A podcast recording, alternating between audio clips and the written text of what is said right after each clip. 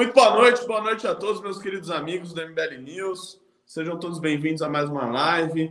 Dessa vez aqui é, com a minha insolente presença e com a magnânima presença do vereador da capital, Fernando Holliday, e do senhor, o nosso, o nosso Olavo de Carvalho do MBL, Ricardo Almeida. Boa noite, Ricardo Almeida. Boa noite, boa noite. Eu, boa eu posso noite, fazer uma, uma observação aqui antes de começar? Claro. É o seguinte, pessoal, se vocês estão interessados em bate-papo filosófico, modernidade, utopismo, procurem ver o bate-papo que eu acabei de ter com o pessoal do MBL Santa Catarina. Tá, não vai estar no canal deles, eu acho que ainda está live no canal do MBL Santa Catarina, então depois vocês terminarem aqui, vejam lá. Uma hora de conversa sobre modernidade, foi bem bacana. Muito legal, muito legal. Boa noite, senhor vereador Fernando Holliday. Boa noite, caro Renato Batista, caro Ricardo Almeida. É sempre um prazer estar aqui com vocês neste excelentíssimo programa.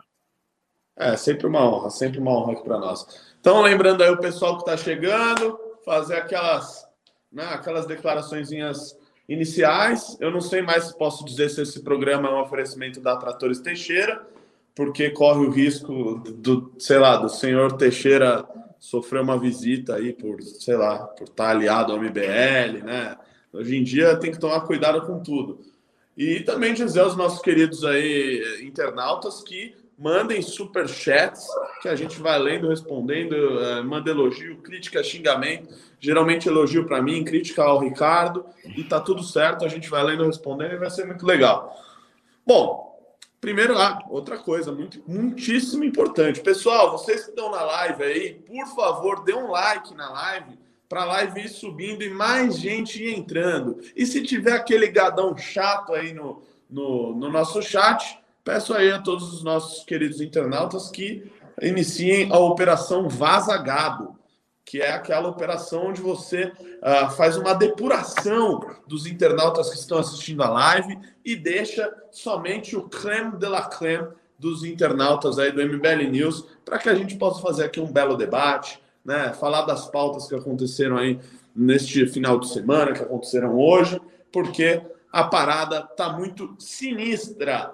Para começar, eu não poderia começar por outro assunto senão o caso ali da menina uh, uh, que, enfim, foi estuprada ali ao longo de quatro anos, né? Chegou a gravidez aí, estava com uma gravidez de quase seis meses, né?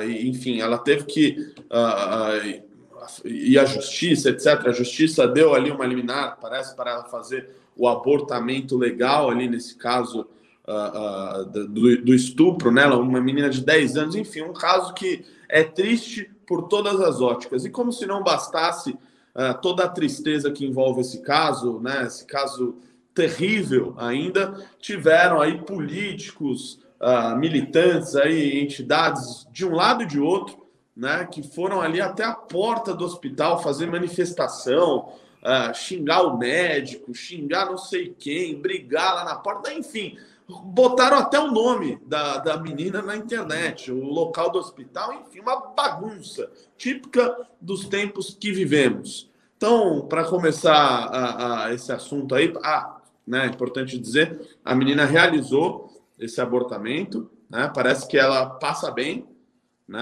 é, tinha também muitas questões envolvidas de que caso ela fizesse esse abortamento, ela também poderia estar colocando a vida dela em risco, enfim, é um caso muito difícil, mas ao que tudo indica, ela passa bem.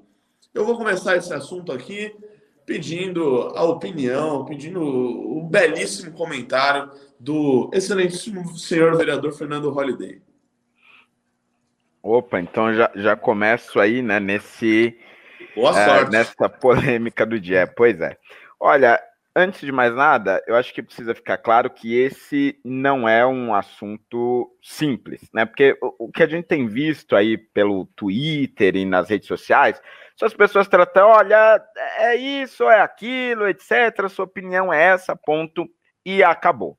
Em que pese eu tenho o meu posicionamento, antes de falá-lo aqui, e esse posicionamento ele é considerado radical por muitos, é preciso entender o contexto no qual uh, essa menina se encontrava e é preciso respeitar o momento no qual ela se encontrava. Por duas razões principais. A primeira é que nós estamos falando de duas vidas inocentes. Então, não é o caso típico ao qual as pessoas contra o aborto, como, como é o meu caso, estão acostumadas a criticar, que é a pessoa que teve o filho por conta de uma irresponsabilidade e simplesmente por não querer ter a criança, vai lá e aborta. Estamos falando de uma criança de 10 anos que era estuprada desde aos 6 e, portanto, ela foi uma vítima. E de outro lado, nós temos uma criança uh, uh, de 5 meses uh, de vida intrauterina, né, 5 meses e alguns dias, completaria 6 meses, e que poderia ter sido trazida à, à vida por meio de cesariana, segundo as opiniões de alguns profissionais. Bom, não há resposta pronta para isso. Porque os médicos do Espírito Santo que avaliaram o caso da menina, primeiramente, disseram o seguinte: não é mais seguro realizar o abortamento, ou pelo menos nós não nos sentimos na capacidade, uh, e outros até por questões éticas, de realizar o aborto neste caso, porque a criança já está muito desenvolvida. Geralmente, a discussão sobre o aborto se dá nos casos dos fetos até três meses de vida uh, intrauterina. Não era este o caso, nós estamos falando de, de um feto de, de cinco meses uh, de formação. E nestes casos, não é difícil você encontrar registros, inclusive, uh, de partos que foram feitos com fetos já nesse período de formação e que sobreviveram na, nas chamadas. Agora, agora eu esqueci o, o nome. Ah, nas chamadas incubadoras. Então, esse é um caso muito mais complexo, pelo avanço da formação do feto e pela situação da menina. Mas em que pese esses posicionamentos, em que pese toda essa situação, em hipótese alguma, a gente pode acreditar que ir na frente do hospital e protestar contra ou a favor do aborto nesse caso iria ajudar de alguma maneira. Porque o protesto ele não vai mudar a opinião como não mudou a opinião da família e a da menina, não ia impedir o médico de entrar no hospital para realizar o aborto, porque se precisasse da força policial, iam chamar a força policial, como inclusive chamaram, até mesmo a tropa de choque. Então, assim, você não vai convencer ninguém, você não vai impedir o ato. E no, e no caso da, das defensoras do aborto, a, a família já havia decidido, já havia decisão judicial, portanto, nada ia mudar.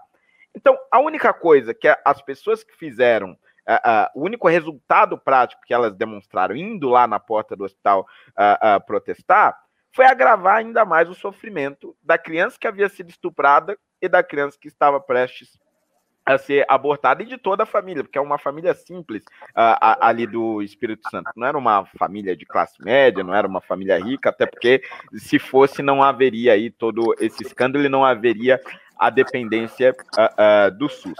Então, acredito que esses protestos e esses grupos, independente do lado, agiram mal. Agora, se você pergunta a minha posição sobre o caso, eu não acredito que seja um absurdo, não acho que seja coisa de outro mundo, pessoas que acreditam que existia outros caminhos que não o aborto para que aquela criança trouxesse outra criança à vida. E eu sei que isso é tenebroso, eu sei que a situação é drástica, é um sofrimento absurdo, imensurável, e ninguém aqui teria condições uh, uh, de expressar em palavras o sofrimento uh, dessa criança. Mas fato é que, esperado mais alguns dias, a comunidade médica, quase que por unanimidade, diria que seria sim possível realizar uma cesariana e tentar manter aquela criança viva por meio de tratamento e por meio de uma incubadora. E depois, claro, ninguém aqui quer que a menina Uh, uh, queria que a menina fosse obrigada a ficar com a criança fruto uh, do estupro. Ela poderia ser enviada a um orfanato, poderia ser enviada a uma outra família. Vários se dispuseram, inclusive, a adotar a criança. Houve campanhas nesse sentido, mas haviam sim outras opções. E dizer que existe outras opções não é ignorar o sofrimento daquela criança, não é ignorar a decisão difícil uh, da família, não é culpar a família, como alguns tentaram culpar, de forma alguma. É simplesmente dizer que existem outras saídas que não envolvam a morte. E eu, particularmente, fico muito triste que a saída escolhida tenha sido essa. Mas, agora que já aconteceu, enfim, é um fato, nós precisamos nos focar em duas outras coisas. Primeiro, essa criança ela precisa ter o tratamento adequado, porque para uma mulher maior de idade, madura, que passe por um procedimento de aborto, seja ele legal ou ilegal, os traumas são assim drásticos, fatais, há relatos tenebrosos, principalmente uh, uh, nos casos em que a mulher acaba se arrependendo uh, tempos depois de ter realizado o procedimento. Agora, no caso de uma menina de 10 anos, então nem se fala. Mas, além disso, você tem o fato dela ter sido estuprada ao longo de quatro anos na sua infância, pelo seu tio, ou seja, por alguém da sua família. E mais ainda, o caso dela foi de repercussão nacional, para não dizer internacional, porque chegou a, a, a sair em, em, alguns jornais de outros países sobre a polêmica uh, que esse caso gerou. Então, aos 10 anos de idade, ela virou uh, uh, foco de uma discussão nacional. Então, ela precisa ter o tratamento adequado, o acompanhamento, assistência, não só ela, como também toda a família. E o cara que fez isso, pelo amor de Deus, né? Ele precisa ser punido, mas punido drasticamente pelo rigor da lei. A pena máxima possível que, que exista para isso. Infelizmente, a lei não prevê hoje o agravamento, uh, uh, a, a, o agravamento da pena nos casos em que o estupro uh, resulte, acabe resultando num aborto. Mas acho que isso deveria acontecer, principalmente por conta do nível de crueldade desse sujeito que, que fez aí com essa criança. Enfim, falei demais, mas era isso. Tá mudo, Renato.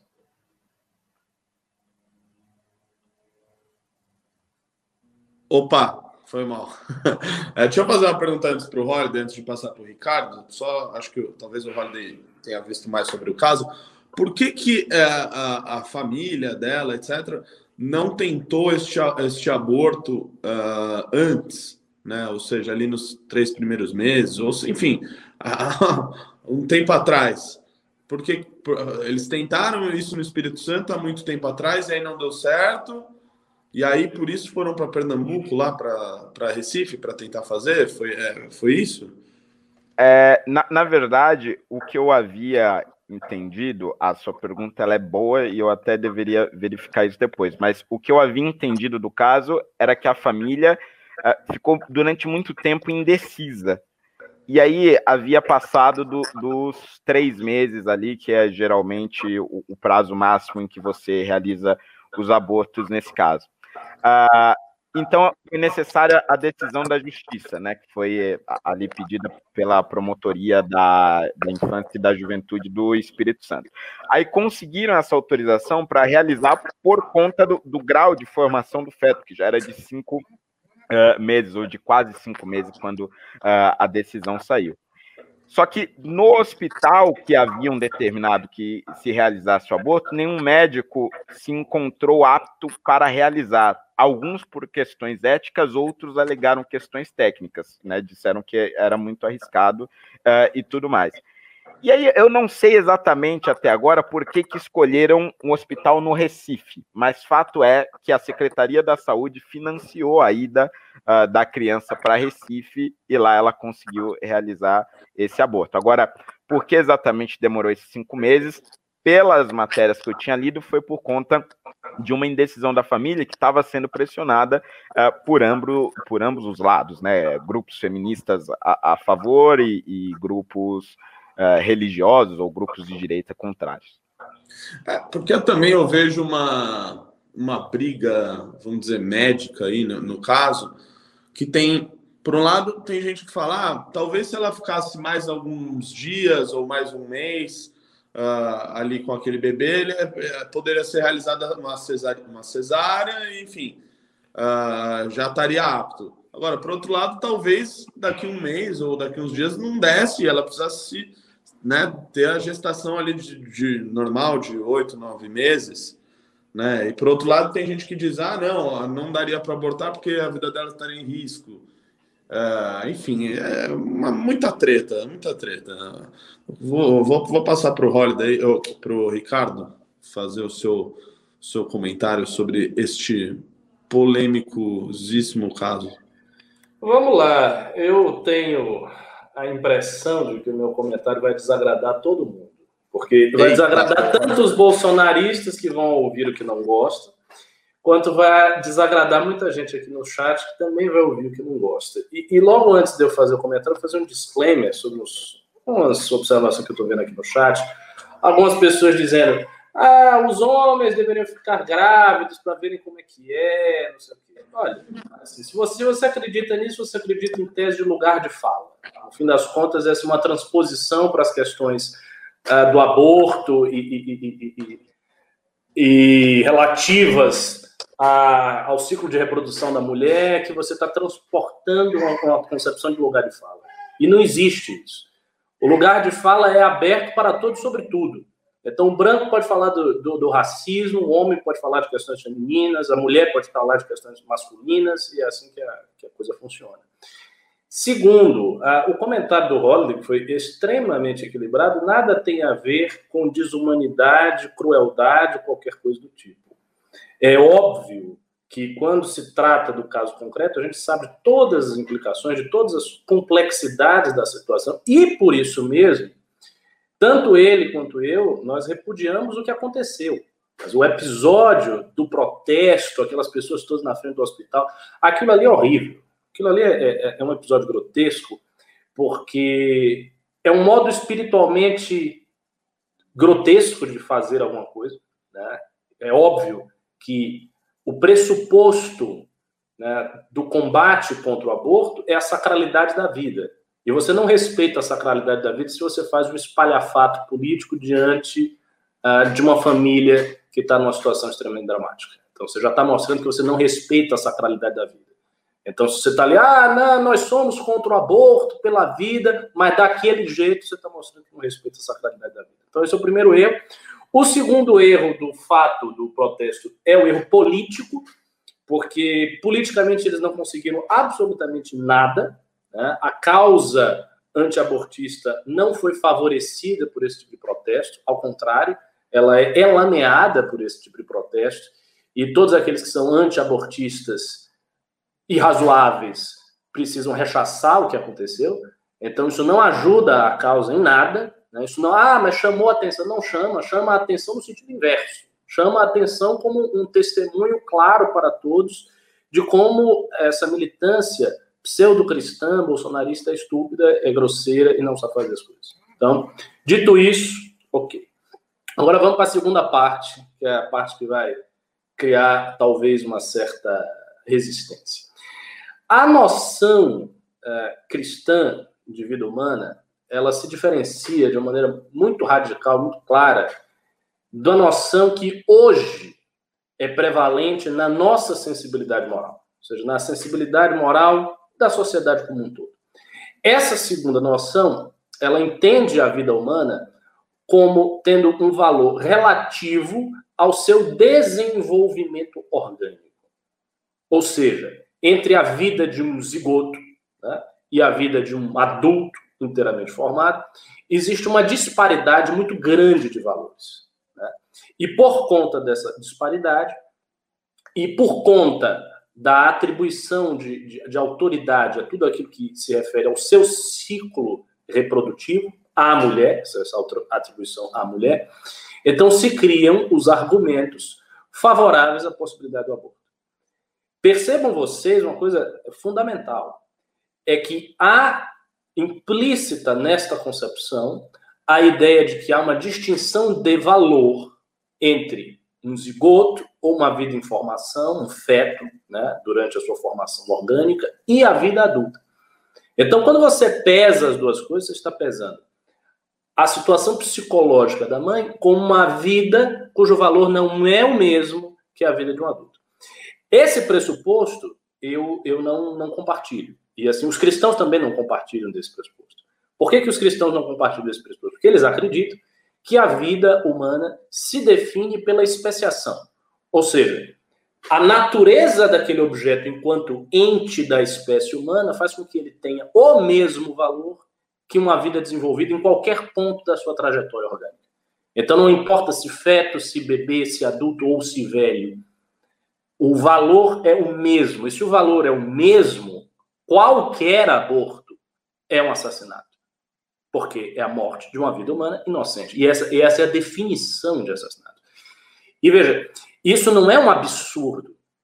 Isso parte de um pressuposto que, por muitos séculos, e até hoje para muita gente, permanece vigente e vigente racionalmente, que é a ideia de que um ente né, dotado de genética humana já é humano, portanto, ele já é sujeito de todos os direitos que são próprios do ser humano, né, fora da barriga da mãe. Né? Todos os direitos de personalidade, todos os direitos que asseguram a esse ente a manutenção da sua vida, segurança, etc., já estão ali no bojo dele enquanto o feto se desenvolvendo dentro da barriga da mãe. Então, essa é basicamente a ideia cristã, que tem muito a ver com a concepção aristotélica de espécie, enfim, entra em umas questões filosóficas mais complicadas.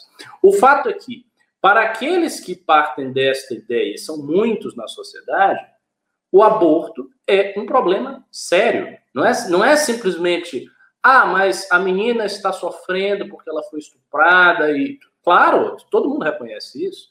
E ninguém está dizendo que é culpa da vítima, nem, nem tentando atribuir um, um, um erro à vítima. Lógico que não.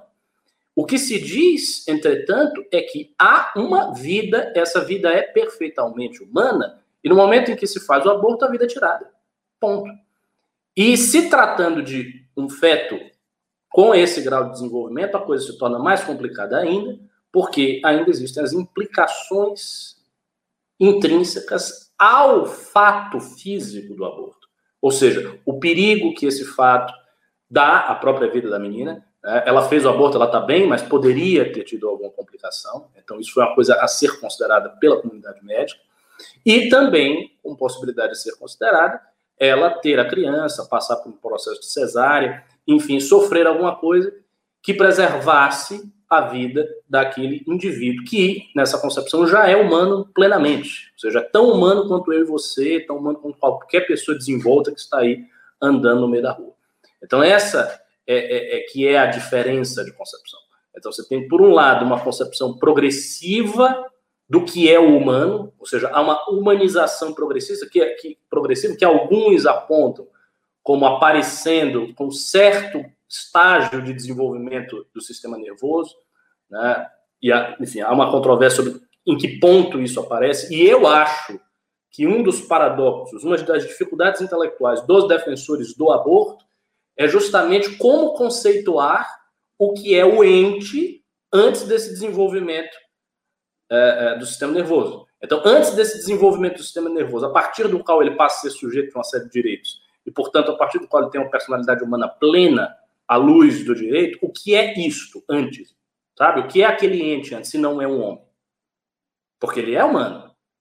A espécie dele é humana. Então, essa é uma, um dos paradoxos em que entram os defensores do aborto, que são vários. Né? E, e as, as, objeções mais triviais a esse ponto de vista são também muito superficiais. Então, por exemplo, se diz, ah, mas não importa qual é a religião, porque o Estado é laico. Sim, o Estado é laico.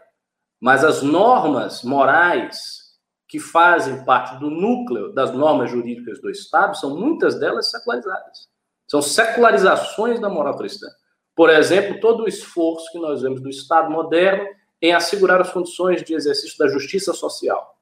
Né? Esse ideário que está assim, na, na base do desenvolvimento do Estado moderno desde o século XVIII que é o exercício da justiça social, da justiça formal, da equidade formal e da justiça material, que o Estado de alguma maneira promove. E o que, que é isso? Isso é a secularização da noção cristã de caridade. Então você tem um valor que é cristão e que só poderia ter aparecido na civilização cristã, porque essa é uma concepção que seria estranha à, à sensibilidade grega ou à sensibilidade clássica, né? que não partia de uma noção de uma caridade universal, que era bem diferente. Então, isso aparece como secularização do cristianismo, e, portanto, se os próprios valores que informam o Estado moderno são, alguns deles, secularizações de valores cristãos, cristãos, por que não? Por que não o critério sobre quando começa a vida humana e quando termina a vida humana? Por que, que este não pode ser também uma secularização da concepção cristã? Então, o fato do, do, da laicidade do Estado não faz com que se exclua nesse âmbito a voz dos cristãos, por isso, porque a secularidade do Estado sempre foi convergente, pelo menos de acordo com a interpretação dos cristãos, com certas secularizações de conteúdos da fé, de conteúdos dos valores morais cristãos.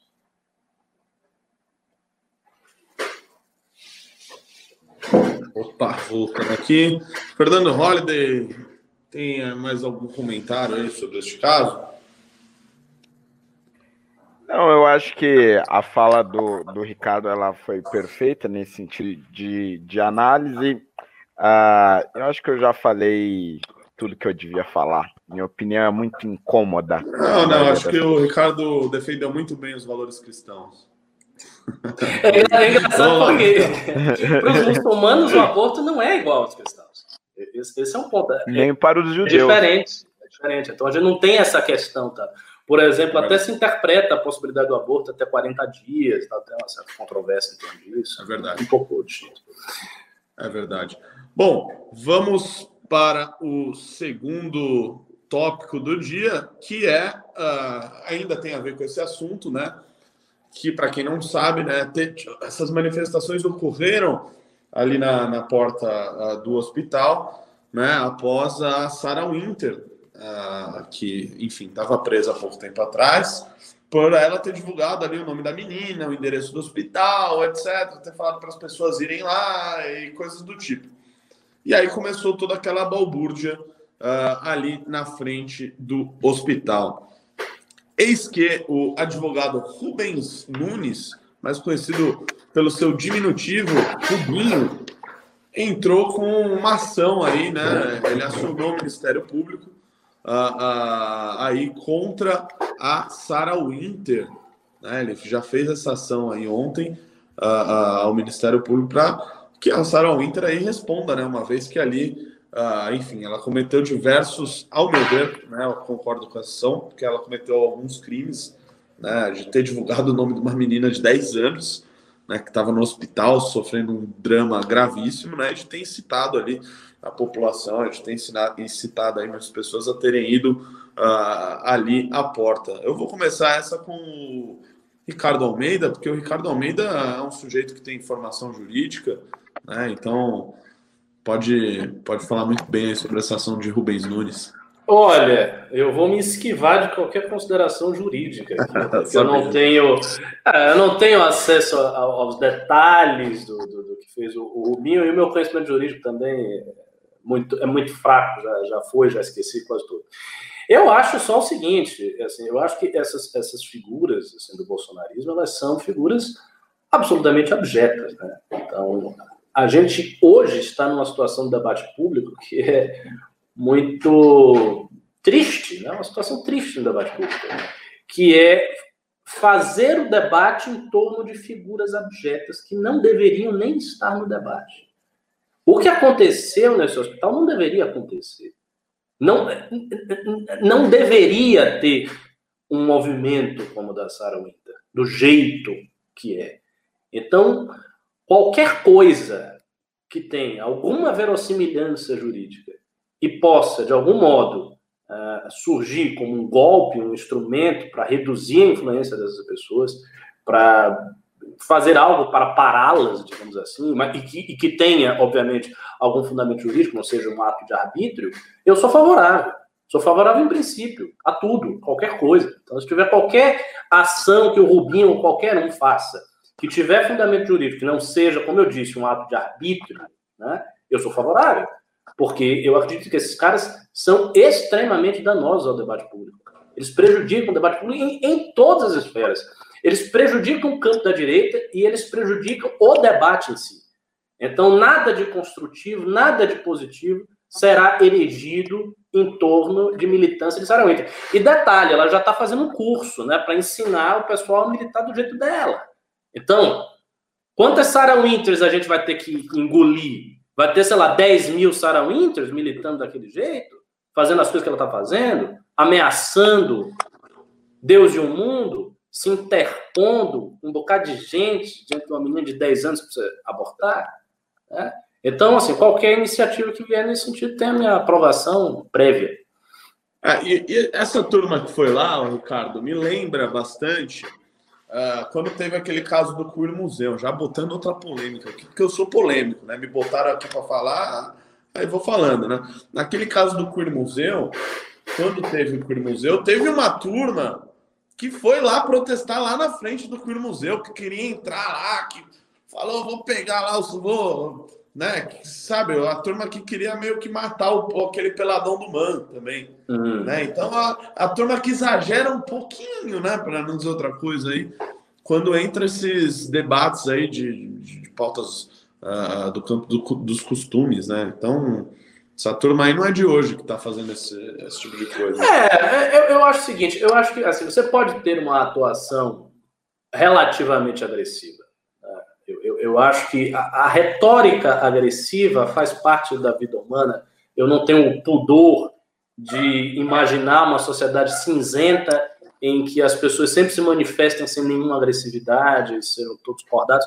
Não é assim que funciona. Às vezes você tem uma manifestação, é mais agressiva, e eu não vejo problema nenhum com isso. O que eu vejo problema é uma manifestação que vilipendia a dignidade das pessoas, né? que, que, que, que, passa por cima das, de uma consideração humanística básica. Né? No caso do Queer Museu é um pouco diferente, porque foi feita uma manifestação contra uma instituição, que era o museu, contra a presença de um artista que estava pelado lá. Então, isso não tem um contexto de uh, ferida nos valores humanísticos mais básicos. Esse agora tem. Esse agora tem. Porque o, o, a condição de vulnerabilidade psicológica da família e da menina foi jogada no chão e pisoteada por isso aí. Que é a grande diferença do queer museu. Então você pode dizer, ah, mas o, sei lá, o artista ficou com medo. Mas é, é, é diferente, não é a mesma coisa. Então, o que aconteceu agora tem sim características de algo uh, anti-humano, desumano mesmo, e é por isso que a indignação das pessoas é tão forte. É claro que a indignação contrária também ela é instrumentalizada. Ela, obviamente, também é instrumentalizada. A esquerda viu a situação, os progressistas viram a situação toda e instrumentalizaram a questão da causa pro aborto, etc. Já foi, ou seja, vai, vai tudo no bojo, né? vai tudo. Chegou, a galera já começa a instrumentalizar, politizar de vários lados. Isso é natural. Mas o núcleo de, sabe, de, de asco, de nojo, de repulsa que o ato desse pessoal causa, esse núcleo é genuíno, é sincero, porque ele é desumano. Diferentemente do caso do, do, do Queer Museu, eu acho. É... Fernando Holiday, tem algo aí a, a falar sobre Sarah Winter? Ah, outra é... coisa, antes de passar para o Holiday, que eu vi ontem, o Arthur fez uma live, o nosso querido Arthur Duval, com o Pedro Jacome, que é o líder do MBL lá em Pernambuco, que estava, né, foi lá na frente do, do hospital justamente para mostrar que inferno aquilo tinha se tornado, né? E aí no meio da live veio um deputado uh, lá de Pernambuco, acho que era deputado estadual, aí ele, né, o Pedro colocou a live lá para ele falar com o Arthur, e o cara começou, não, porque a gente está aqui, a gente está nessa luta e a gente vai para cima, não sei o quê. E aí rolou uma puta treta, então uma bela recomendação de vídeo aí para os nossos queridos internautas tá no Instagram do Arthur. Foi muito bom. Fernando Holiday. Bem, o Renato Batista, eu acho que assim, a Saru Inter, para variar, ela claramente ela descumpriu ali o estatuto da criança e do adolescente, porque nem as TVs, né, nem as emissoras de TV, quando fazem uma matéria sobre qualquer menor de idade, mesmo quando o menor de idade é um criminoso, no caso, esses cidades alertas, esses Brasil urgente da vida, eles não podem mostrar o rosto da criança sobre hipótese alguma, falar o nome então, mas nem que a vaca tussa. A Sara Winter, ela divulgou o nome e o endereço de onde a menina estava. Quer dizer, é, assim, é uma falta de, de, de humanidade mesmo, é, é, e, e assim, uma falta de bom senso também, completamente absurda. Eu não sei como ela reagiu às críticas, se é que reagiu ainda, mas eu vi que já teve uma decisão uh, da Justiça do Espírito Santo pedindo que o post seja apagado. e já está em andamento procedimentos do Ministério Público, se não me engano, também do Espírito Santo, para que ela uh, uh, seja interpelada, né? Tem que se explicar e tudo mais, e, e, possivelmente até uma abertura de inquérito. Agora, é evidente que ela precisa passar por alguma punição, não é cabível isso, você entrar numa espiral de, de, de uh, histeria e começar a expor uma vítima de estupro menor de idade ainda. Não é só menor de idade, mas aos 10 anos de idade. Então, assim, foi algo grotesco eu acho que realmente a punição tem que vir, não tem jeito. É, a Sarah Winter, ela, ela, assim, ela, pô, o que vai acontecer? Ela vai ser presa de novo, ela vai sair, vai, sei lá, o que ela vai fazer, não sei, essa mulher é louca. Né? Enfim. Tudo pra ela é palanque, né? É, pois é, e parece que quer voltar pra cadeia, né, cara? Vai ficar sempre nesse limiar ainda, do, do, protesto ao, ao que já é um crime, né? Bom, uh, pedir aos nossos queridos internautas aí, antes agora a gente vai falar de Paulo Guedes, né? A possível saída de Paulo Guedes, depois a gente vai abordar uh, as pesquisas aí, acho que a pesquisa da XP, mas enfim, também outras que estão saindo aí nesse bojo, estão mostrando o aumento da aprovação ao governo Jair Bolsonaro. Uh, mas antes de ir para a pauta do Paulo Guedes, pedir aí aos nossos internautas, né, agora que somos uh, que entrou muito mais gente do que no início, para dar like na live, por favor, para subir mais o vídeo aí, mais gente entrar na live aqui do MBL News e também para você mandar um pimba, o pimba é o super chat aí do YouTube, você manda o pimbinha com a crítica, com o elogio, o elogio geralmente ao host, que no caso sou eu, e a sua pergunta, é claro, para a gente debatendo aí outros temas ao longo do nosso programinha. Ok?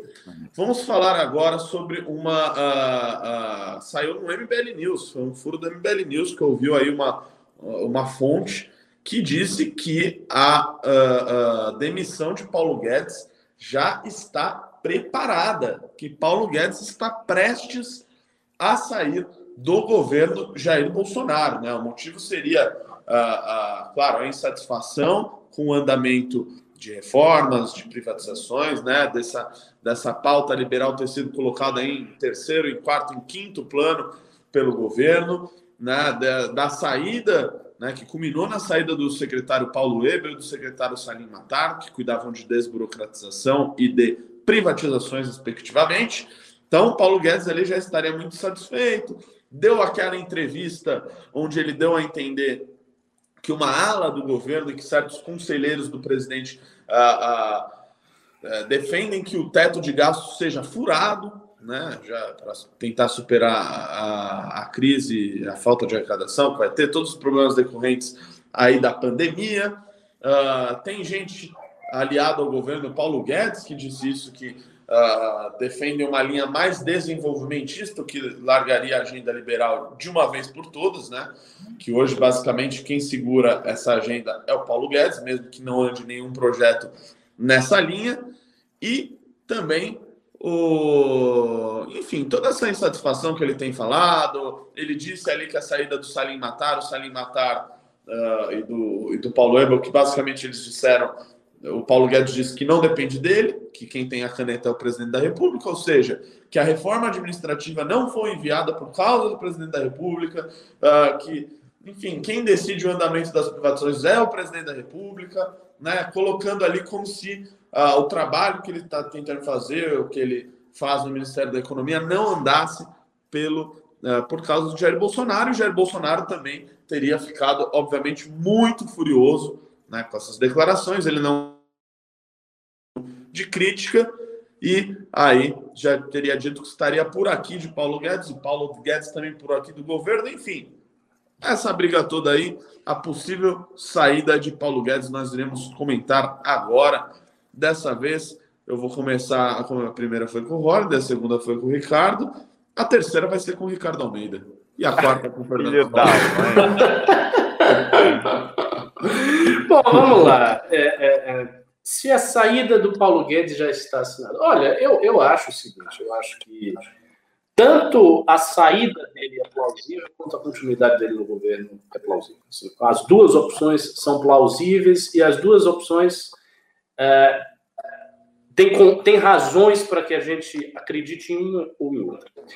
A opção de Paulo Guedes ficar no governo é, supõe a aceitação do seu isolamento, porque hoje ele é um, um liberal isolado no governo cuja feição não é liberal.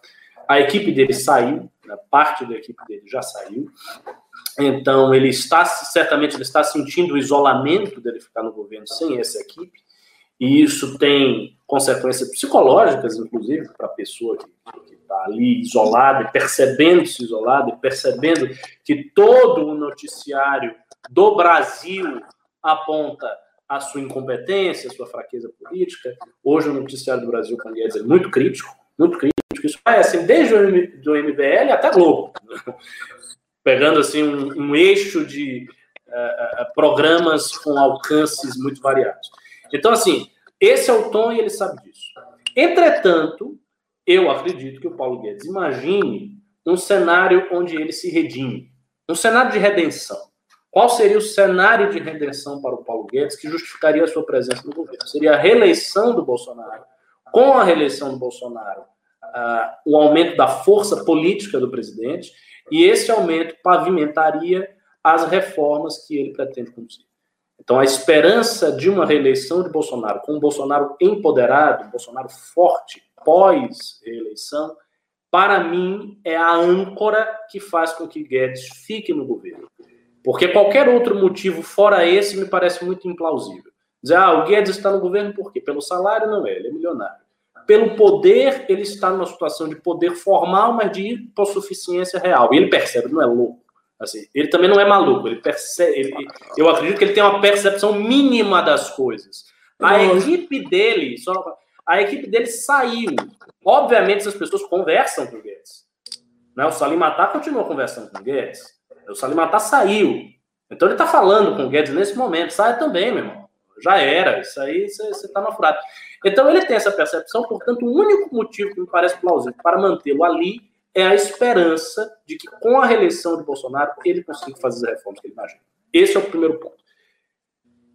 O segundo ponto é se ele vai sair, se a demissão já está assinada. Isso também é plausível. Por que é plausível? Por essas mesmas razões.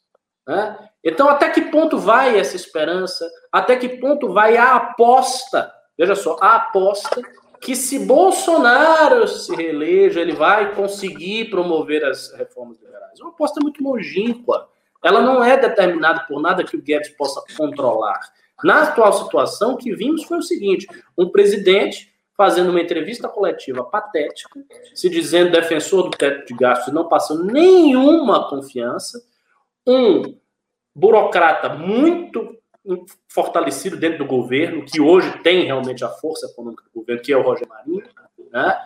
um líder do Centrão, Ciro Nogueira, dizendo que o Guedes é substituível, e dizendo isso nos seguintes termos, bastante escandalosos e ofensivos. E se o Guedes morrer, o que, vai acontecer? Isso é ofensivo.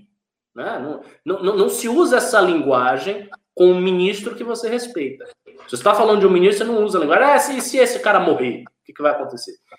Então, diante disso, também se torna plausível a opção de saída dele. É, ô, Ricardo, só quanto aí que você falou da reeleição, não sei se essa é uma aposta que faça sentido, porque você pegar, por exemplo, a Dilma, quando foi reeleita, a força política dela, mesmo vencendo a, a, a, segunda, a reeleição, diminuiu, né? Tanto que, primeiro, ela teve menos votos, ela te, já tinha. Uh, claro, quando você entra no governo, você tem a, a, aprovação popular, porque você entrou lá, porque você ganhou a eleição, ela só tende a diminuir a popularidade ao longo do governo, que é o que está acontecendo com o Bolsonaro, mesmo agora que ele deu essa, essa subida, né?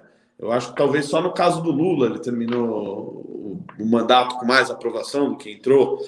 Então, é, e, e, não, mas no Bolsonaro eu não vejo essa perspectiva de terminar. Claro, agora teve essa, essa subida na aprovação popular, etc. e tal, que a gente ainda vai comentar. Uhum. Mas isso não me parece que né, a reeleição seria tipo, ah, agora que o Bolsonaro foi reeleito, as reformas do Guedes vão continuar a andar. Não, eu acho que Não, eu não menos. acho que vai ocorrer, mas eu acho que o Guedes, o Guedes tem alguma esperança nisso. Porque a maneira como ele tem se dirigido à ideia de reeleição. Ah, prioridade tem que ser a reeleição do Bolsonaro. Por que, que a prioridade tem que ser a reeleição do Bolsonaro? É verdade. Ele, ele é amigo íntimo do Bolsonaro desde que nasceu. Ele, ele é servo do Bolsonaro? Qual é a relação dele com o Bolsonaro? Para que a reeleição seja uma prioridade para ele. A única reeleição pode ser essa. A única, o único sentido disso deve ser esse. Não, Bolsonaro precisa ser reeleito para a gente fazer as reformas adiante. E ele deve imaginar o seguinte, que a, a situação do Bolsonaro não guarda analogia com a situação da Dilma. Porque a crise econômica de Dilma efetivamente explodiu no segundo mandato. Então, quando a gente viu aquela quebradeira, a economia indo para o espaço, foi no segundo mandato de Dilma. Claro, as raízes disso estão no primeiro mandato. Isso é fato, na nova matriz econômica. Mas os frutos, os desdobramentos claros dessa situação se deram no segundo mandato. Então, ela perdeu muito popularidade em virtude disso. No caso de Bolsonaro, é diferente. Bolsonaro está fazendo o caminho inverso. Né? Ele está atravessando por turbulências de opinião, sobrevivendo a essas turbulências e dando uma guinada lulista que, caso seja mantida, pode levá-lo à reeleição. E aí eu acho que é verossímil imaginar que um Bolsonaro que, que enfrentou tudo isso e que conseguiu se reeleger vai ter um pouco mais de força política. Eu não acho que ele vai usar essa força política para passar reforma nenhuma. Porque o Bolsonaro não se interessa por essa merda, essa é a realidade. Mas eu imagino que o Guedes tem alguma esperança nesse sentido. Isso aí. Fernando Holliday.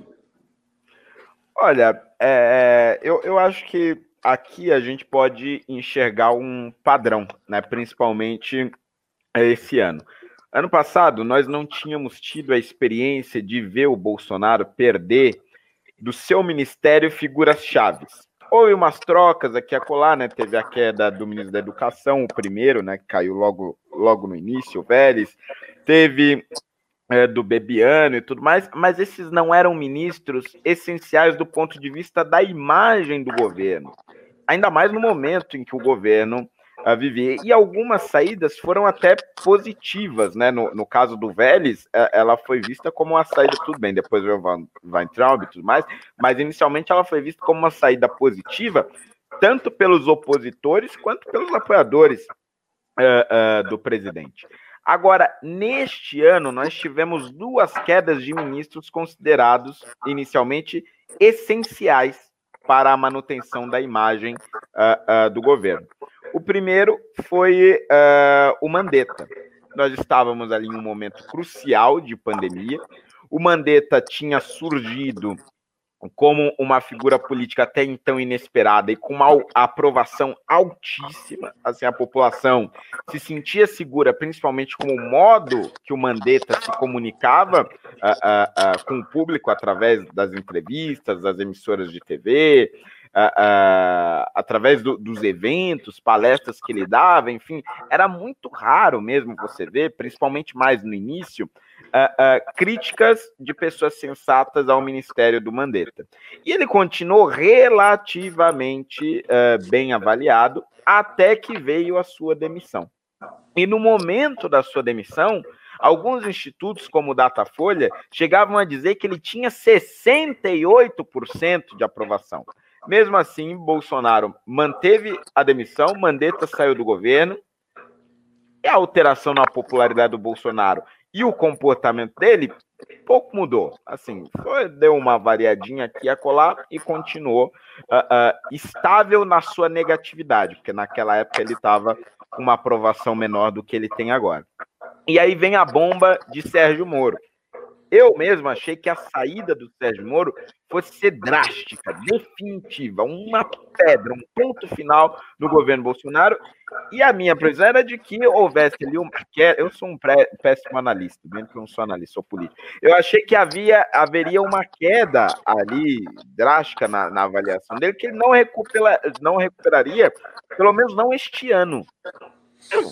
Assim, eu nem preciso dizer que, que não foi isso uh, o que aconteceu a gente teve uma saída e acusações seríssimas do Moro em relação ao Bolsonaro, acusações que, ao meu ver, encontram sim razão, precisam ser investigadas e tudo mais, mas eram todas acusações que não tinham provas imediatas, porque brasileiro é assim, não só o brasileiro, o latino de uma forma geral, quer ver ali, ó, na lata, na cara, não tinha isso, não tinha o batom na cueca. Uh, uh, e, e, as evidências precisavam de mais tempo, mais, de, de desdobramento, e dependiam ainda de interpretações, como no caso do vídeo da reunião, que por alguns foi vista como um completo desastre, e por outras foi vista uh, uh, como uma, não, um registro do heroísmo do, do bolsonarismo. Foi ali um, um carimbo para o título de mito para algumas pessoas. Então, não foi oficial. Então, nós tínhamos dois ministros que eram populares, que saíram e que não abalaram definitivamente a popularidade do presidente. Depois de duas experiências dessa no mesmo ano, não existe razão para que o, o, o, Jair Bolsonaro agora se prenda na imagem do Paulo Guedes, achando que isso vai lhe trazer algum prejuízo. Veja bem, o Paulo Guedes nem de longe tem a popularidade que o Mandetta tinha uh, na época uh, ali que ele estava no Ministério da Saúde, e não tem a popularidade que o Moro tinha, né? Que mandou prender o Lula, fez isso e aquilo.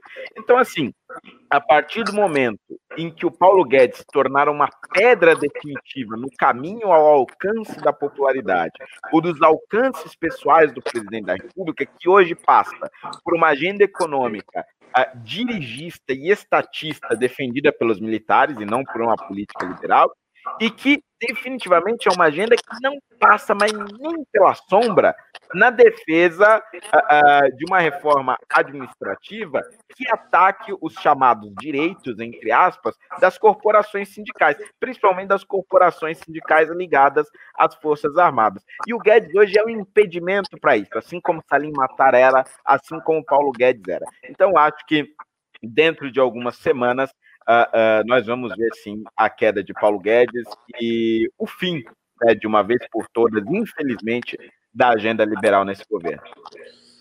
É, eu gostei muito do comentário do Holiday. Eu vou linkar com a, com a quarta pauta, porque eu acho que tem muito a ver aqui, e aí passo a bola para vocês de novo, né? A quarta pauta é referente à, à aprovação do governo Jair Bolsonaro, segundo aí pesquisa da XP, ele subiu aí de ótimo e bom, pessoas que acham o seu governo ótimo e bom, de 30 para 37, e diminuiu a rejeição né, de péssimo, que era 45 para 37. Entre quem recebe até dois salários mínimos, a aprovação subiu 8%, e entre quem recebe dois a cinco salários mínimos, a aprovação subiu 12%. Então, enfim, uh, uh, uh, muito disso também, né? Claro, é óbvio, não, é inegável. Foi sim por fruto do auxílio emergencial, né? Que uh, uh, salvou ali a, a, dignidade de muitas pessoas em meio, em meio à, à pandemia do coronavírus. Uh, botou ali esse dinheiro para rodar. Foi a maior injeção de, de, de dinheiro público ali na, nas mãos das pessoas que o nosso país já viu. Né? Só para você ter uma ideia, o, o, Bolsa Família era 5 bilhões por ano. Aqui a gente está falando de 10 vezes mais. E o Bolsa Família, segundo muitos, era o que colocava o PT uh, ah, com a força que tinha. Né? Então, imagina agora uh, um programa, uh, uma política pública que injete 10 vezes esse dinheiro na economia. Né? Imagina numa cidade muito pobre, né, no interior do Nordeste, onde pô, metade da população está recebendo, recebendo esse auxílio, até muitas vezes até maior do que a renda que essas pessoas tinham. Então, né, obviamente, isso trouxe reflexos positivos para o Jair Bolsonaro, né, para sua aprovação, principalmente ali no Nordeste, com as pessoas uh, de baixa renda, isso também em todos os outros estados, né, uh, fez com que isso subisse muito. E é claro, né, isso tem muito a ver com uh, o tipo de política econômica que vai ser defendida a partir de agora, né? Se uh, essa questão aí do, do, do assistencialismo, né, da uma renda básica universal, ela deve permanecer, se o que deve ser utilizado é uma é agenda liberal do Paulo Guedes, ou se, ou se nesse nesse caso que o Bolsonaro está vendo, que a injeção de dinheiro público ali num programa universal de renda, aí como foi a questão do auxílio emergencial, ajudou muito ele a subir a sua, a sua aprovação. Se esse não seria o caminho aí para o futuro do governo dele, né? Seria a, a furar o teto de gastos, ser, ser irresponsável fiscalmente para colher frutos uh, de aprovação aí e, e, claro, né, visando aí a sua próxima eleição. Então, uh, linkando aí com essa pesquisa aí que saiu e com todos os outros que estão saindo nesse sentido, né? Goste ou não, eu não gosto, né? De saber que uh, esse sujeito aí tem mais pessoas aprovando este governo uh, terrível que ele faz, mas uh, não dá para brigar com os números. Ricardo Almeida. Vamos lá, eu vou, eu vou falar um negócio. Pode ser que eu esteja falando uma grande besteira, mas é, me ocorreu esse insight e aí eu queria ouvir do Fernando Holliday e de você também, Renato, as objeções a essa ideia. Eu me lembro que há um certo tempo, eu acho que a Tabata Amaral propôs que o Bolsa Família, o programa análogo ao Bolsa Família, se tornasse uma política de Estado e fosse colocado na Constituição Federal. Não foi isso? Ela não, ela não teve essa proposta? Vocês, vocês se lembram disso? Houve uma conversa então. É. Pois é, e, e, o que, que me ocorreu aqui? Me ocorreu um argumento político muito forte em prol dessa ideia da Tabata. Que qual é esse argumento? É, a gente tem observado que todos os presidentes, eles chegam, foi assim com Lula, de certa maneira Dilma continuou, agora com Bolsonaro, eles sempre tentam criar algum programa de distribuição de renda assistencialista, ampliando. Né? Lá, os primeiros programas disso com o Fernando Henrique Cardoso, para colocar a chancela como seu e dizer: eu fiz isso, votem em mim. Então, assim, o uso eleitoral desses programas ele está escancarado.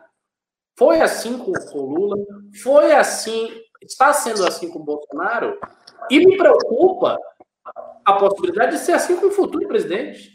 Então, daqui, depois, o outro presidente que vai suceder Bolsonaro e o outro que vai suceder o sucessor de Bolsonaro vai fazer a mesma coisa. Eles vão criar um outro programa de distribuição de renda para dizer que fui eu e, e com isso, uh, pegar todo o voto do Nordeste, da região Norte, colocar no redil e tomar para si o voto. Isso é um problema muito grave, porque ao fazer isso, eles estão usando um mecanismo que é um mecanismo de Estado para favorecer uma consequência de governo que é a manutenção da popularidade do seu governo e a sua reeleição. Então, esse uso sistemático espúrio desse instrumento talvez se resolvesse o problema caso se colocasse esse programa, unificasse isso, colocasse dentro da Constituição como política de Estado, não podendo ser transformado à toa, a não ser com critérios extremamente objetivos e que assegurasse a sua ampliação progressiva de acordo com certos índices econômicos.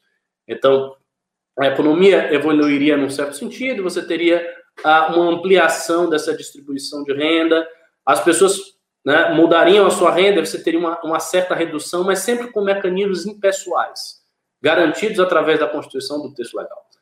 Se você fizesse isso, você tirava da mão do gestor o, o, controle sobre esse programa e, portanto, você tirava dele também a possibilidade de uso político desse programa. Então, se entenderia que esse tipo de programa é algo que está na estrutura do Estado, na estrutura da Constituição e que a sua dinâmica é garantida por mecanismos pessoais. Então, esse, esse é um argumento é bom para essa ideia da tábua que, que me ocorreu agora. Sim.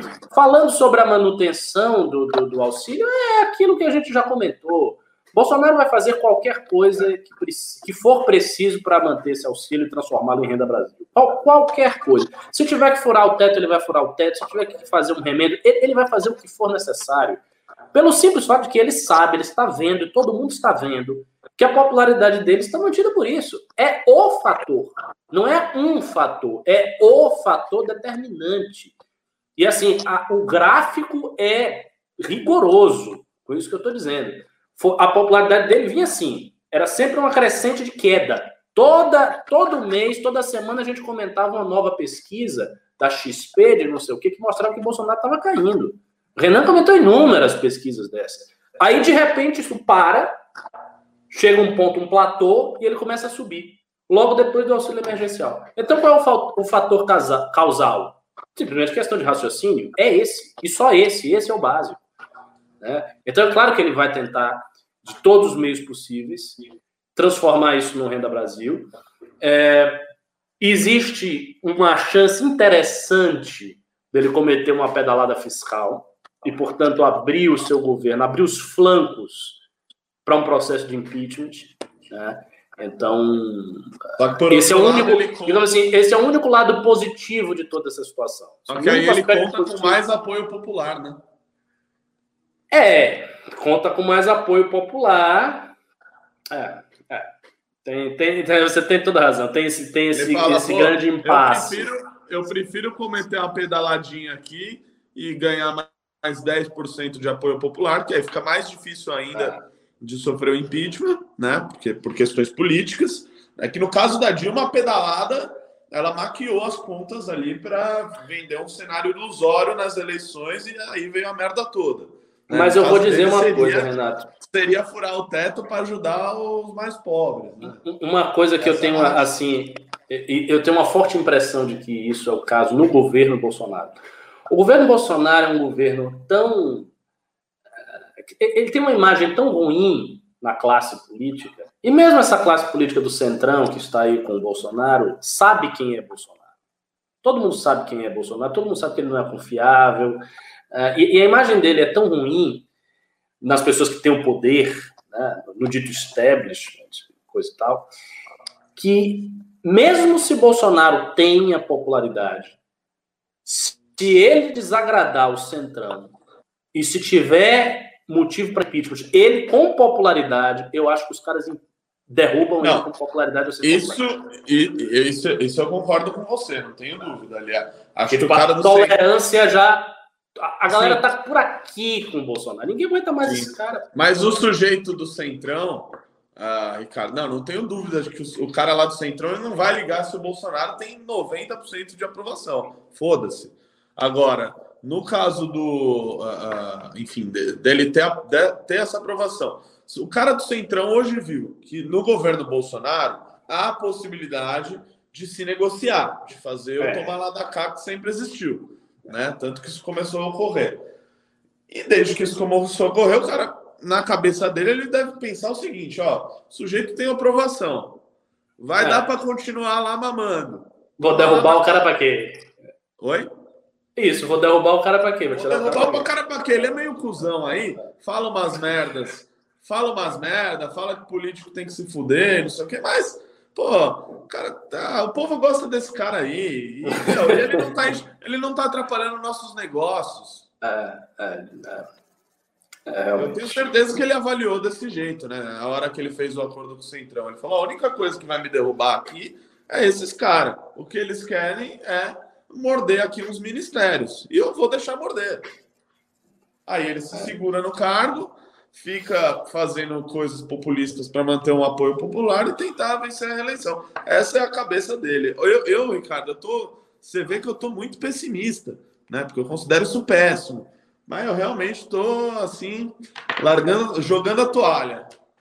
Não, a gente está no impasse. Eu acho, eu acho que o debate político nacional está no impasse. No impasse que não está avançando. Tipo, Chegou numa estagnação, que a gente sabe que é uma estagnação espúria, os fatores são desprezíveis que mantêm isso aí, mas a gente não consegue balançar essa, essa estrutura.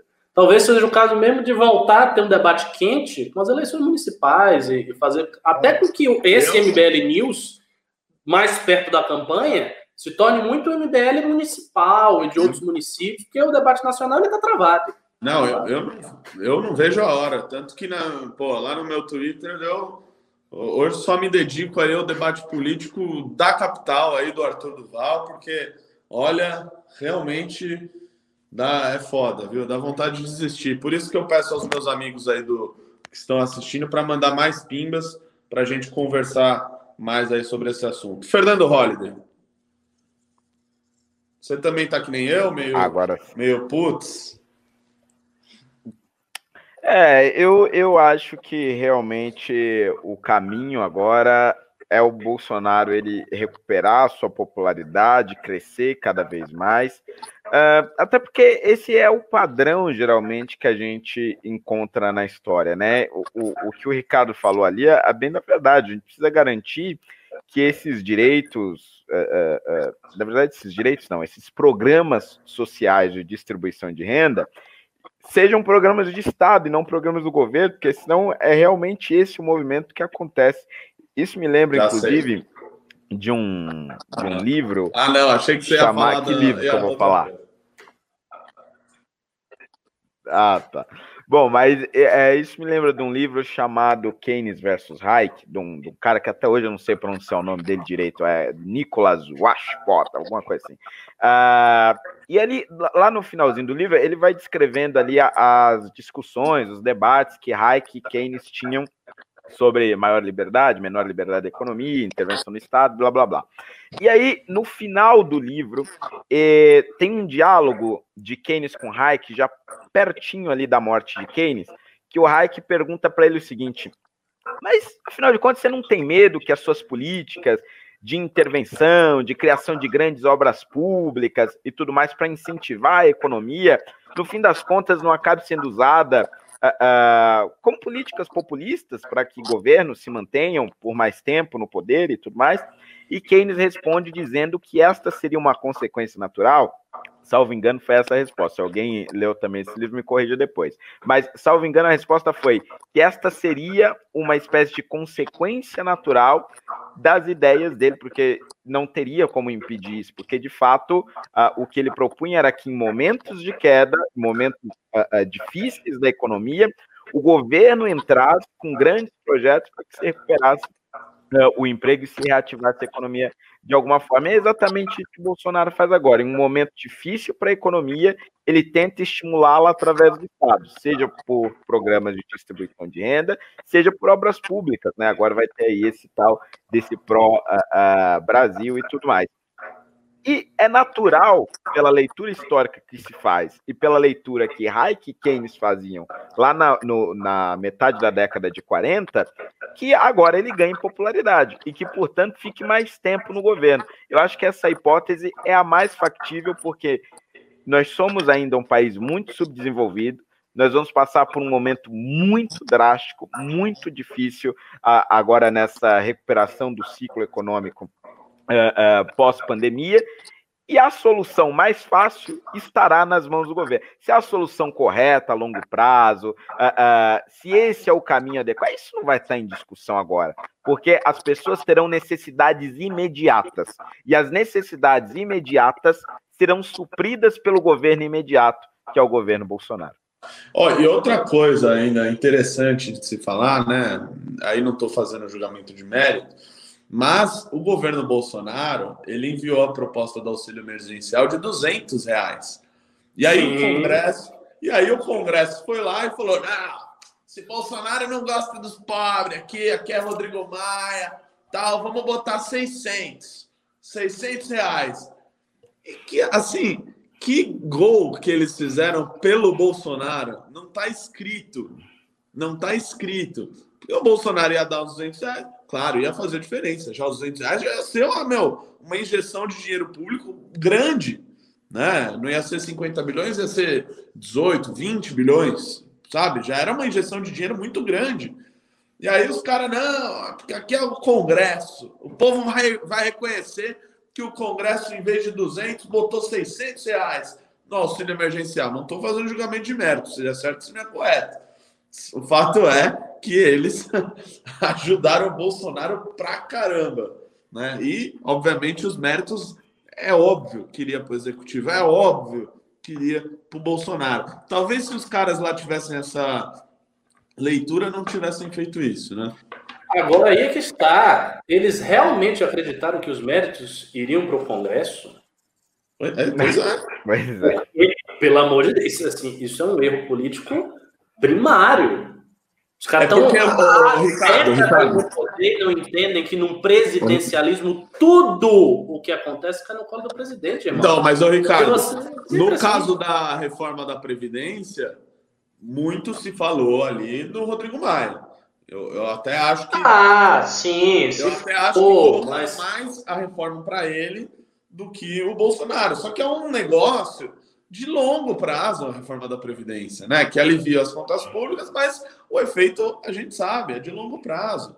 Agora, no auxílio emergencial, acho que ele achou, acho que ele estava com essa mentalidade da Previdência, de que a imprensa falou que foi ele, de que todo mundo falou que foi ele, e achou que isso seria a mesma coisa no auxílio emergencial. Só que não foi, não é.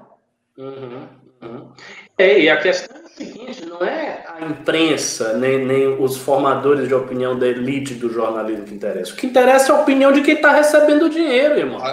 quem muda a popularidade do cara é quem está na ponta. É, é, o cara que está. E o cara que está recebendo o dinheiro, sinceramente, ele nem sabe quem é Rodrigo Maia. Ele não tem. Ele, ele é Bolsonaro aí, é o presidente, recebi o dinheiro. Simples assim. Vou apoiar o cara, tô recebendo dinheiro, é o cara que tá aí, tá me dando dinheiro, é óbvio. Essa coisa mais. Tá, tava na cara. É, tava óbvio. Bom, o Ricardo Fernando Horda, eu vou pedir para um de vocês abrirem o nosso chat aí, porque como eu estou fazendo pelo meu celular, eu abri o chat aqui e tá tudo embaralhado, eu não consigo ler os pimbas. Então... Quer ler os pimbas, Holiday? Eu leio de maneira muito chata, muito sincera. Eu leio, eu leio. Bota um... eu, eu, eu falei Lê animado. Educação, né, Ricardo? é, tá, então vamos lá, vamos lá. João Vitor DH mandou cinco reais e disse o seguinte: difícil entender a lógica do gado. Hoje uma mulher chamou o MBL de comunista por defender privatizações. Rio demais com os comentários nas páginas de vocês. Meu Deus. Nossa, comunista. Quem fez isso? É, uma mulher aleatória ali na página do MBL. Estou é, defendendo privatizações, seus comunistas. É, loucura, hein? O Naldo L. Santos mandou mais cinco reais e disse o seguinte: Isso, Holiday, além do trauma mental, a criança iria carregar uma cicatriz no corpo pelo resto da vida. Olha, veja bem, o procedimento utilizado no aborto, pelas notícias que li, sempre com base nas notícias da imprensa, tá, pessoal? É, foi o seguinte: introjetaram uma substância diretamente no coração do feto, ou seja, foi uma não sei se dá para chamar de operação, mas uh, uh, foi uma microincisão que levou uh, essa substância para lá, ou seja, matou o feto ainda no útero da mãe e depois o expeliu. Ou seja, a criança ela ia ter que sair de alguma forma. Se houvesse alguma forma dela sair viva, eu preferisse que saísse viva. O Marcos Cardoso enviou cinco reais e mandou o seguinte: o MBL tem uma posição política clara em relação ao aborto. Um membro que se posicione uh, de maneira favorável seria visto como Lula livrando? Ah, eu não sei se a gente tem uma posição clara. A gente tem uma posição clara? Tem, tem, tem. tem. Posição é contrária. lei vigente, né? É o respeito à lei é. vigente, eu acho. Exato. Basicamente. Perfeito. Uh, o Juliano Babarossi, novo membro. Uh, ah, novo membro, claro, entrou aqui. Muito obrigado, oh, Juliano. Ô, ô, ô, Renato, uh, quando você não estiver falando, dá uma mutada, porque eu acho que fica vindo um barulho assim, uns barulhinhos assim. É, não, só ia falar nesse caso do aborto que Uai, pode ter, pode ter sim um membro que não, não, concorde com uma ou outra posição do MBL. Saiba que essa é a posição do MBL, de respeito à legislação aí do, do aborto, né? Contrária. Então, mas claro, você pode ter, eventualmente, discordar desse ponto e concordar em outros 90%, isso é membro do MBL. É, exatamente. É, eu, eu, acho importante até dizer que o posicionamento do MBL, ao que me parece, ele é favorável à legislação atual uh, o meu posicionamento ele já é mais radical, né? Eu, eu, sou contra o aborto em todas as hipóteses. Juliano Babarossi mandou cinco reais, é ele de novo, Juliano. Uh, sabe o que mata? É a tal hipocrisia. Bolsonaristas, conservadores de Araque, né, Sarwinter, entre parênteses. Fácil dizer algo quando não foi a nossa filha a vítima. Bom, o Juliano aqui está usando do argumento do lugar de fala, que eu não sou muito favorável, mas é esta a posição dele. Pedro Santos mandou 10 reais. Vocês saberiam me dizer por que todo abortista insiste no aborto, tendo algumas feministas dizendo meu corpo, minhas regras, mas ninguém incentiva métodos para não ter filhos, como laqueadura e vasectomia? Olha, assim, sinceramente, isso é um pouco injusto. Né, né, sejamos justos. É, métodos como a vasectomia são incentivados, sim. Partidários da legalização do aborto. E por muitos partidários também do planejamento familiar. Veja, por exemplo, todo o trabalho do doutor Elcimar Coutinho na Bahia, que por muitos anos foi um dos maiores expoentes da ideia do planejamento familiar no Brasil, e ele tem um centro lá para fazer, entre outras coisas, vasectomia. Então, não é bem verdade. Agora, o que acontece é o seguinte: é, com o desenvolvimento da técnica médica, o ciclo reprodutivo se divorciou do ato sexual. Então, cada vez mais o ciclo reprodutivo, a partir dos anos 50, 60, ele, ele se vê divorciado do ato sexual. E isso faz com que o ciclo reprodutivo da mulher passe a se tornar uma questão de afirmação subjetiva, ou seja, de afirmação do sujeito mulher. E então a mulher se emancipa sexualmente na esteira de se emancipar da, dos constrangimentos naturais do ciclo reprodutivo. E isso tem também muito a ver com a questão do aborto. Então, esse é um aspecto, é uma perspectiva que passa pela condição de emancipação que a mulher teve em virtude do domínio técnico do ciclo reprodutivo, expresso é, de forma poderosa e assim, paradigmática na pílula. Mas a pílula é a grande revolução de tudo isso. O João Lucas Figueiredo enviou 10 reais e disse o seguinte: Noite! Ricardo, não sei se você vai lembrar, mas o Pimba que pedia Anitta na sexta era para zoar o presidente. No Rock in Rio, o povo mandou ele tomar, ele tomar lá. E a repórter disse, disse que a galera estava pedindo Anitta. Não entendi nada, mas é isso aí.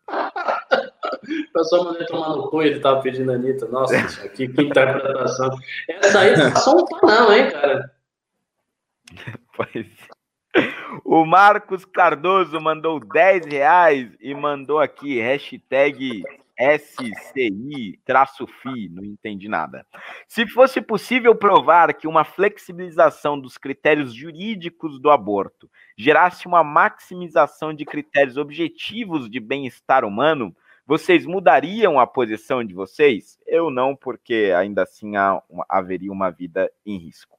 É, assim, eu quero responder essa pergunta com uma precisão. Seguinte, há uma premissa implícita na sua pergunta que eu discordo. A premissa de que é possível fazer um cálculo, né, um cálculo sobre a maximização e a minimização do bem-estar humano. É essa ideia de fazer um cálculo do bem-estar humano proposta pelos utilitaristas no século XIX, Jeremy Bentham, James Mill, e, e, e, eles argumentavam que era possível fazer esse cálculo, mas eu acho que é impossível fazer esse cálculo. Existem parâmetros nem critérios uh, universais e consensuais o suficiente para se fazer um cálculo de maximização do bem-estar humano.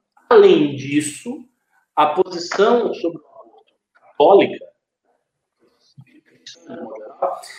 ela não é uma posição utilitária. Ou seja, ela não parte da ideia de uma ética consequencialista, em que a ação X, o valor moral da ação X, é determinado pela consequência Y da ação X. Não, não é esse paradigma. É um paradigma principiológico e, e definitivo. Então, é a ideia de que há uma vida humana, a vida humana precisa ser preservada, a vida humana inocente não pode ser retirada de nenhuma maneira, e por isso não se pode abortar.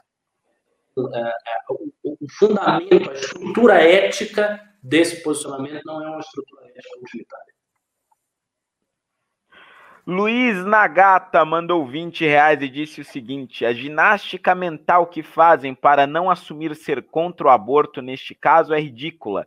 Gravidez por descuido ou estupro, o aborto é igual, mata o feto de qualquer jeito. Ser a favor em alguns casos é incoerente. Eu não fiz ginástica, não. Eu falei que eu sou contra o aborto em todos os casos. Draxis32 mandou 10 reais e disse o seguinte: Pimbinha pro Júnior e de Uber pro metrô. Júnior, grande camarada que desbaniu o povo injustiçado do chat. Grande Júnior, grande Júnior. Grande, Júnior. Nome em branco doou mais 10 reais e disse o seguinte: chamem a Olivia Carneiro e ou a Helena Landau para conversar sobre o que é de fato liberalismo e como a situação deste fica no Brasil com os efeitos do bolsonarismo. Ah, assim, a Helena Landau chegou já a defender lá a cota de filme nacional no cinema. Então, assim. Nossa Se ela quer explicar o que é liberalismo, ela vem aqui sentar com a gente que a gente vai falar que isso daí não é. João Vitor DH, ele de novo, mandou mais cinco reais e disse o seguinte: difícil entender a lógica do dado. Opa, não, peraí, eu voltei? Ué. Você não, não. votou. Tá, tá repetido. Ah, tá repetido. Então, peraí, peraí.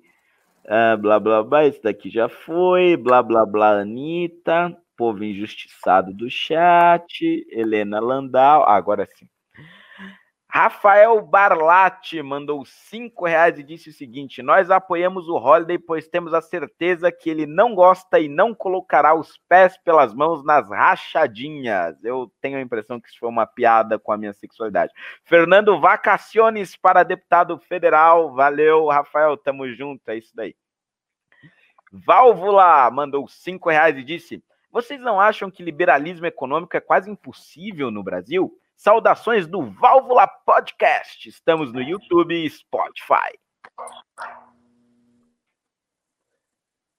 Ah, assim, liberalismo econômico quase impossível? Eu creio que não. Eu acho que existe uma margem de reformas que são inspiradas por concepções liberais. Isso existiu, por exemplo, parte das reformas do governo Fernando Henrique Cardoso foram inspiradas num certo consenso que surge ali nos anos 80 liberal. E existe essa palavra. Né? Antes que alguém dizia, não existe, não é liberal. Existe sim. A palavra foi usada por Milton Friedman, não, não é bem assim. Então, eu acho que pode existir esse tipo de coisa. Agora, imaginar que um Brasil, cuja tradição histórica é patrimonialista, vai passar a ser um país ultraliberal no espaço de um mandato de governo, isso aí realmente é, é, é, é sonho. É, o Rafael Barlatti mandou cinco reais e disse: Já estou com meu Mister Músculo e meu Lustra Móveis para emprestar hoje para o Holiday. Na última live ele estava um guedista e trade, trader antifrágil ferrenho. Hoje eu nem passei tanto pano assim, eu fiz uma análise honesta e, e de acordo com os fatos.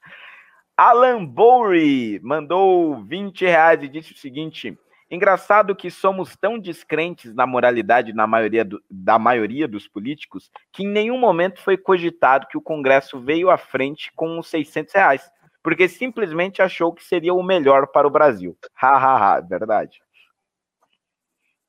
O Rafael Barlatti mandou de novo 10 reais e disse o seguinte: O bom de ver os pseudo-cristãos é que eles julgam a criança como assassina por abortar, coisa mais absurda por conta do estupro.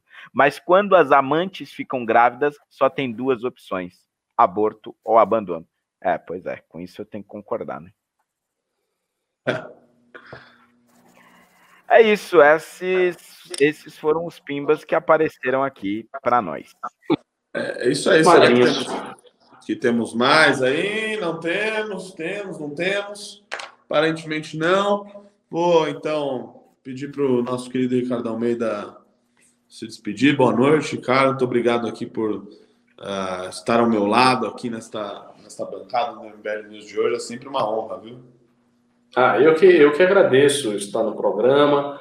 Agora sim, tô, tô meio contrariado. Você pediu dinheiro, irmão. O negócio é o seguinte: o negócio é o seguinte, o MBL tem que ter dinheiro, meu filho. Não, não, não deu.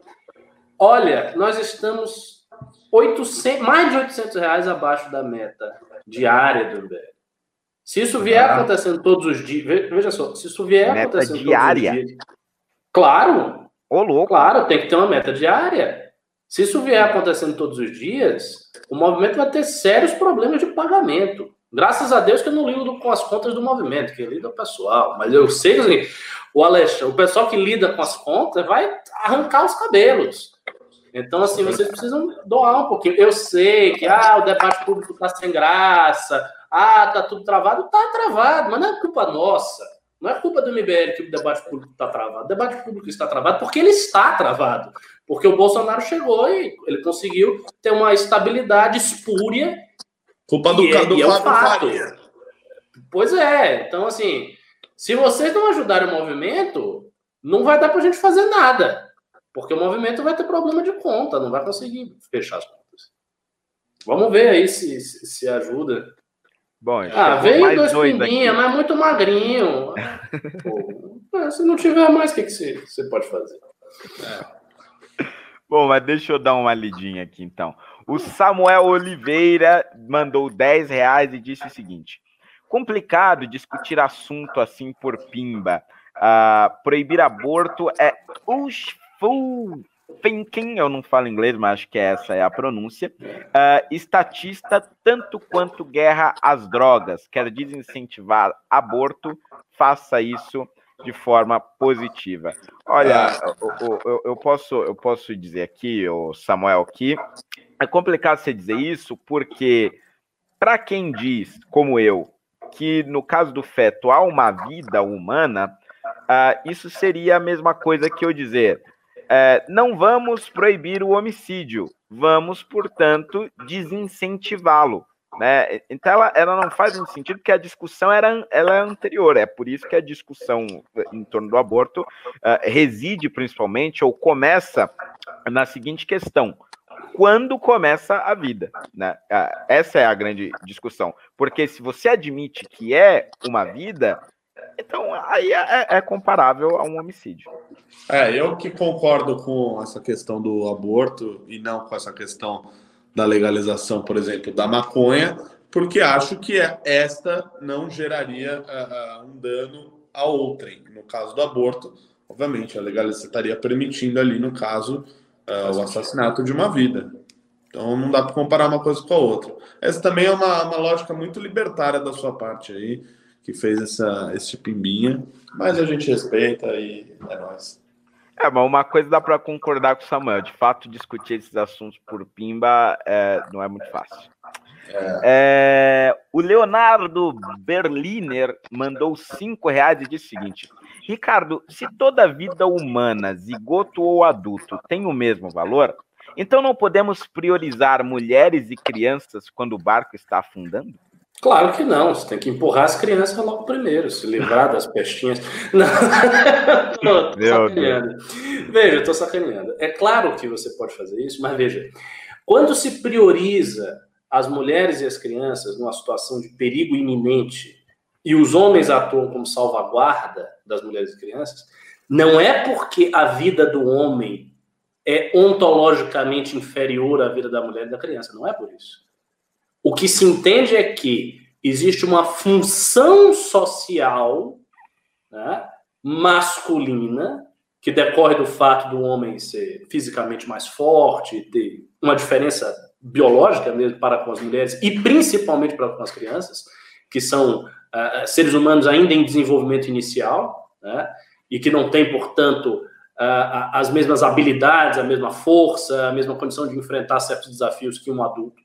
Então, entende-se isto e por isso os homens têm essa atuação de salvaguarda, mas não porque a vida do homem é ontologicamente inferior à da mulher da criança. Não é.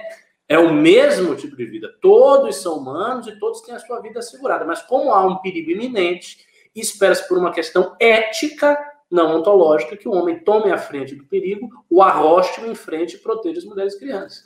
Então, por isso, Perfeito. Uh, o Rafael Barlatti, mais uma vez, disse: Holiday é o nosso super choque do Brasil. Caralho, eu assistia Super Choque em saudades, bons tempos. É, Fabrício Machado mandou 10 reais e disse que é para ajudar. E eu vi ali que teve mais uns 20 reais. De quem foi, o Júnior? De alguém que não falou nada. Teve uns 20 reais ali perdido. Bom, de qualquer forma, o Rafael Barlatti mandou cinco reais, mais cinco reais, dizendo: doando meu dinheiro para o agente secreto do Mossad, que se passa por um muçulmano brasileiro e que quer derrubar um presidente patriota. Shalom. e a Cláudia Paulino mandou mais 20 reais, também não disse nada, mas muito obrigado, Cláudia, pela sua ajuda. Tem, tem mais tem, aí? Tem. tem um último aqui, Eduardo Cador do 1090. É, falem mais dos bastidores da candidatura do Arthur. É, boa, boa pergunta. Fala aí um pouco da pré-candidatura do Arthur. É que tem que tomar cuidado com isso daí. Se fala de um candidato, tem que falar de todos agora. mas, mas, é só, só mencionar o cara? Não pode? Não pode? Ah, você vai estar tá priorizando Nossa. um, né? Não, o sujeito pediu e perguntou dele. Se perguntar do Márcio França. Ó, ó, ó, eu não deslizo nessa Sério? regra aí, não. Depois eu levo um link aí e, e, e vocês conhecia, ficam batendo velho. asinha aí feliz. Ó, essa não me falaram, velho. Mas eu posso não, falar eu, sobre. Eu, eu estou eu pressupondo. Sobre... Ok, eu posso falar sobre o que meu amigo Arthur fez hoje. Bom, ele gravou. Eu não ia falar da, das eleições em São Paulo de maneira geral, na qual o Arthur é um dos pré-candidatos a prefeito? Um dos então, pré-candidatos, dentre os outros 17. Exatamente. Ah, recebemos a informação de que, no caso deste candidato, hoje ele passou o dia inteiro em gravações, né? Porque aparentemente ele enviou uma nota por meio da sua assessoria de imprensa para o nosso programa dizendo que ele pretende lançar um site aí com todas as propostas dele e que amanhã ele estará uh, aí eu vou falar aqui uma notícia exclusiva né, que eu recebi uh, por meio de furo, de que amanhã ele vai gravar um vídeo que ele divulgará na quinta-feira, em evento aberto à imprensa, sobre quem será a sua vice, a sua candidata vice, pré-candidata a vice-prefeita. Então, Caramba! Parece que é um sujeito que está gravando muito. Sobre outros, não recebi informações aqui, mas a gente está sempre aberto a divulgar né, e respeitar, é claro, o glorioso Ministério Público Eleitoral. Magnífico. Grande resumo sobre as eleições paulistanas. É... O Gabriel Filete mandou 10 reais e disse o seguinte: tristes tempos. Gosta... Ih, o treco está subindo. Gostaria uh, de saber o que falaram os filósofos do passado o que falariam os filósofos do passado vendo nossa realidade. Única esperança que ainda tenho na política do Brasil é com o MBL. Olha só, Gabriel Filete aí, dando essa bola toda pra gente. Depende do filósofo do passado, tem muitos filósofos do passado. Provavelmente Schopenhauer ficaria feliz, porque a, realidade está uma desgraça. Então, isso como uma afirmação dos princípios da sua O Felipe Net mandou 2 euros, acho que isso aqui é símbolo de euro. Mandou 2 euros, que deve valer aí uns 4 mil reais, e disse o seguinte: Mas a vida da criança, no caso a criança mãe aqui, que ele está é, é, dizendo em risco de morte, eu, eu não sei se ele está perguntando se a mãe da criança, nesse caso, tinha risco de morte ou não. Mas foi essa pergunta. Eu acho que ele está perguntando o seguinte: qual seria a sua posição em relação ao aborto com a vida da criança em risco de morte, com a vida da mãe em risco de morte? Ah, tá. é, aí, aí eu acho que o, o, Francisco Raso ele tem uma posição que ele até expressa no livro dele chamado Contra o Aborto, que é o seguinte: quando uma das vidas está em risco, aí você já, já não está mais uh, uh, nesse âmbito de, de tentar preservar as duas vidas, né? É como você imaginar um médico numa emergência e aí você tem trocentos pacientes, todos eles em código preto, ou seja, extremamente grave, e aí o médico tem que escolher quem ele vai atender primeiro. Se ele escolhe um, não significa que ele está matando o outro. Né? Então, aí eu acredito que a, a, a posição ela tem que ser do médico mesmo, com base na, nas condições dele, nos, nas questões técnicas prementes, aí a discussão já não é mais tão filosófica. É, o Frice Somoron mandou cinco reais e disse o seguinte: mulheres e crianças primeiro, porque um homem com N mulheres consegue manter a existência da espécie. Uma única mulher com N homens, não. Instinto mas é o contrário. Você está dizendo, na realidade, depõe como lógica contrária a ideia do homem se sacrificar. Porque se um homem sozinho, com N mulheres, ele pode manter a espécie, então a vida humana do homem seria mais valorizada do que as mulheres. Porque ele seria o polo fundamental aí. E as mulheres seriam amplamente substituíveis. Então não é por isso. É, e claro, existe um instinto de protetividade que é o instinto do, do macho da espécie como o orangotango tem o instinto de proteger aquelas fêmeas ali. Quer dizer, proteger e ficar com elas e não deixar que enfim, inimigos cheguem. Então há uma base instintiva. A razão que leva o homem a se sacrificar nessas situações é um postulado da ética, é um mandamento da ética, que, aliás, diga-se de passagem, tem uma raiz medieval. Né? tem uma raiz nas ordens de cavalaria, a ideia de que a função do princípio do homem é se sacrificar pelo bem dos vulneráveis, dos pobres, das crianças, das mulheres. É... Onde é que eu parei? Ah, tá. O Flávio Averaldo mandou 10 reais e não disse nada. Muito obli... obrigado ao Flávio. É isso? Teve mais algum? Chegamos em 200 reais, pelo menos? Hum. É, deu um, gás, um gazinho aí, mas, né? É a pandemia, gente. O povo tá falindo, é. entendeu? Cara, ah, 237 mim... pontos. Problema do Júnior. Veio mais um. Magno Atlas Camilo. Vou até ler aqui direto. 1890. Ricardo, podemos afirmar que questões morais negativas estão mais livres de serem abordadas após a eleição de Bolsonaro e por culpa dele? Como assim questões morais negativas? Eu não entendi o que você quis dizer com esse adjetivo aí. Questões morais negativas sobre o quê? Sobre a liberdade negativa do, do, Isaiah Berlin? Ou, ou, ou, questões polêmicas? Foi isso que você, você quis dizer. Pimbe de novo. Pimbe dois reais aí para explicar. Rafael Barlatti do dois reais, mandando não sei se um elogio ou uma crítica, né? Renato Batista é o nosso Paulo Cobos liberal. Meu Deus do céu. Não. Ah, você quer dizer que eu sou. Paulo Cogos é um mito para os libertários. Ah. ah. Pode ser um elogio. É uma maneira de se ver, é uma maneira de se ver. É. Ou pode ser tipo, eu sou um louco, maluco dos liberais. É... Ou pode ser só porque vocês são dois gordos com barba. Exato. Ele não tem barba. Ah, não? Não, né? Sei lá. Ele não tem pelos faciais. ah, o rapaz respondeu aqui que seja questões polêmicas. Bom, se for questões polêmicas, a referência daquele adjetivo no, no Pimba, é o seguinte: é, eu, eu acho que todas as questões da pauta moral da esquerda paradoxalmente, estão muito fortes no governo Bolsonaro. Porque como a guerra cultural do bolsonarismo, primeiro, ela é ineficiente, o primeiro traço dessa guerra cultural é que ela é ineficiente. Nada, nada está acontecendo de bom na guerra cultural.